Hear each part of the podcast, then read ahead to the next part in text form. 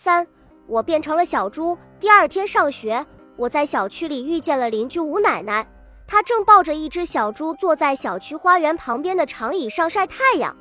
那是一只宠物猪，身体像只小猫那么大，浑身雪白。吴奶奶给它取名叫宝贝。现在是初秋，清晨的阳光照在身上，暖洋洋的。小猪闭着眼睛，沐浴着温暖的阳光，舒服的直哼哼。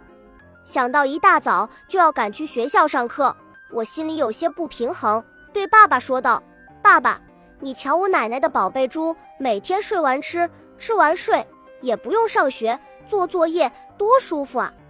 我要是也能像它一样悠闲就好了。”爸爸说：“你羡慕它，就跟他交换一下好了。”我正想说，我怎么可能跟猪交换呢？突然，一束绿光向我射了过来，我眼前一黑。经历了短暂的眩晕，我发现自己正舒舒服服地仰躺着，全身被阳光晒得暖烘烘的。与此同时，我还听见了人们的惊呼声：“杨哥，你这是怎么了？他干嘛趴地上啊？这孩子不会是疯了吧？小学生也玩行为艺术吗？”我心里一惊，我怎么了？我睁开眼睛，真是不看不知道，一看吓一跳。不远处。一个背着书包的男孩正四肢着地，在地上爬来爬去，不时地跟猪似的用嘴巴拱地上的土。周围的人们用看疯子的眼光看着他，一边议论一边大笑。而那个男孩竟然长得跟我一模一样。我翻转起身体，想要看得更清楚些。这时，一个苍老的声音从我头顶上传来：“宝贝，怎么了？”我抬头看见一张长满皱纹的瘦脸，是吴奶奶。她一边哄着我，一边用手轻拍我的身体。这时，我惊异地发现，我竟然一丝不挂地躺在了吴奶奶的怀里。我突然明白了，爸爸用身体调换机把我和小猪的身体对调了。现在，我的思想进到了小猪的大脑里，而控制着我的身体的是小猪的思想。难怪我会像猪一样趴在地上，还用嘴刨地。我脸红了，不知道小猪的脸会不会红。我挣扎了一下，大声喊道：“爸爸，快把我的身体还给我！”但是我的嘴里只是发出了哼哼的叫声。天啊，我不会说人话，只能像小猪一样哼哼叫了。吴奶奶抚摸着我的脖子，焦急地说：“宝贝，你是不是不舒服？”他好像不是在跟一头猪说话，而是在跟他的孙子说话。不远处的我，不是我的身体。杨哥在拱翻了花园里的花草后，又像猪一样在一棵大树的树干上蹭来蹭去，用树皮给自己挠痒痒。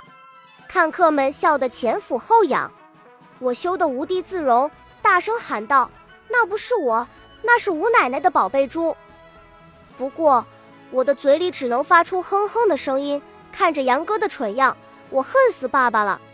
杨哥哼哼了两声，摇摇晃晃地站了起来，向小区外面走去。我的天，小猪要把我的身体带到哪里去？我想要去追他，不让他再给我丢人。吴奶奶却把我抱得紧紧的，着急地说：“宝贝，你怎么了？是不是饿了？我带你回家吃东西。”吴奶奶把我抱回她家，将我放在沙发上，拿出香喷喷的饼干和小蛋糕招待我。我的肚子的确饿了，在一种本能的驱使下，我只好暂时不管那个杨哥，大快朵颐地吃了起来。我吃得津津有味，心想这年头猪吃的比人都好。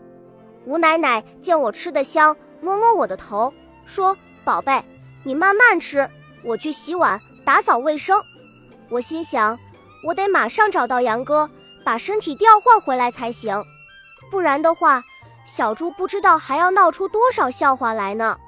要知道，他用的可是我的身体，别人笑话的不会是猪，而是我。见吴奶奶进了厨房，我悄悄地从沙发上跳了下来，跑到门边，举起一只猪蹄去扳门把手，但是那把手太高，我够了几次都够不着。我正着急的时候，看见鞋柜旁边放着一把小凳子，我用嘴把它拱到了门边，努力跳了好几次才爬上去。我伸出猪蹄，终于把门打了开来。这时，吴奶奶听见动静，从厨房里探出头来看，我忙溜出门去。吴奶奶追了出来，一边追一边喊：“宝贝，快回来！你要去哪里？乖乖，外面很危险。”我一溜烟跑下楼梯，冲出门去，累得气喘吁吁。估摸着吴奶奶也要从门里出来了，我忙溜进花丛里躲起来。吴奶奶走出楼门，一边东张西望，一边像风一样从我身边小跑过去。她跑起路来快极了。小区里的邻居给她取了个外号，叫“草上飞”。我庆幸地想，要是我没躲进花丛里，绝对会被她抓到。小猪太胖了。身体圆滚滚的像皮球，也该减减肥了。我从相反方向逃出了小区，站在大马路上，我不禁有些茫然。我该上哪里去找我的身体呢？爸爸还待在我的口袋里吗？被小猪控制着思想的杨哥会把它给弄丢吗？要是爸爸丢了，我还能变回去吗？爸爸给我和小猪调换身体时设定时间了吗？要是没有。爸爸又丢了，我会不会永远被困在猪的身体里，永远做猪？我越想越害怕，使劲的甩头，把那些可怕的念头甩出我的大脑。我决定去学校看看，爸爸以前就能驾驭小猪，没准爸爸指挥他去学校了呢。我小跑着来到公交车站，过了一会儿，开往我学校的公交车来了，我跟着人流跳上了公交车。因为人多拥挤，大家都想早点乘上车，因此没有人注意到我。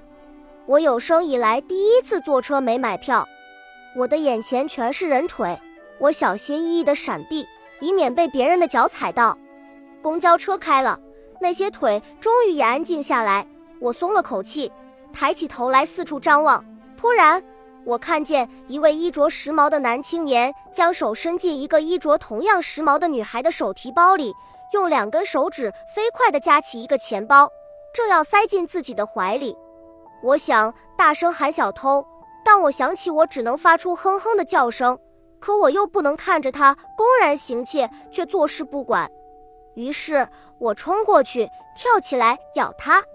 小偷的手背被我咬出一排牙印。他呀的一声尖叫，手一抖，钱包掉到地上。小偷狠狠地瞪了我一眼，他的尖叫声引来了众人的目光。时髦女孩发现自己的钱包掉在地上，愣了一下。小偷飞快地捡起钱包，递给她，谄媚地说：“姑娘，刚才我看见你的手提包拉链开了，钱包掉在地上，正想提醒你，不知从哪儿来了一头猪，也不知道为什么咬了我一口。”我被吓了一大跳，所以才喊的。大家要当心啊！小猪闹猪疯，咬人比疯狗咬人还厉害。乘客们听了他的话，都吓得往后退了一步。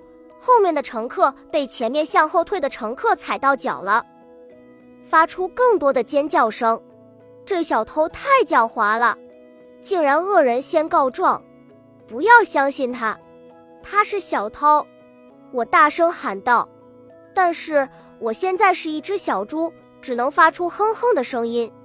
小偷弯下腰揪着我的，不是，是小猪的耳朵，皮笑肉不笑地说：“好可爱的小猪啊！”我感到一阵火辣辣的痛，这家伙竟然笑里藏刀的报复我！我嗷的痛叫一声，朝他扑过去。小偷没想到我会反抗，被我扑倒在地，怀里噼里啪啦的掉出七八个钱包。乘客们恍然大悟，纷纷说道：“他怎么会有那么多钱包？咦，那不是我的钱包吗？他是小偷，抓住他！刚才他偷了那个女孩的钱包，小猪发现他偷东西了，才咬他的。快报警！”不一会儿，警察开着警车过来了，公交车停了下来，在乘客们的协助下，小偷乖乖地落入法网，被警车带走了。车子再次开动时，乘客们互相打听我是谁家的猪，纷纷夸奖我是他们见过的最聪明的猪。听到大家夸奖，我心里美滋滋的。可转念一想，当猪有什么好自豪的？想到现在我的外表是一只猪，就恨得牙根发痒。恭喜你又听完三集，欢迎点赞留言，关注主播主页有更多精彩内容。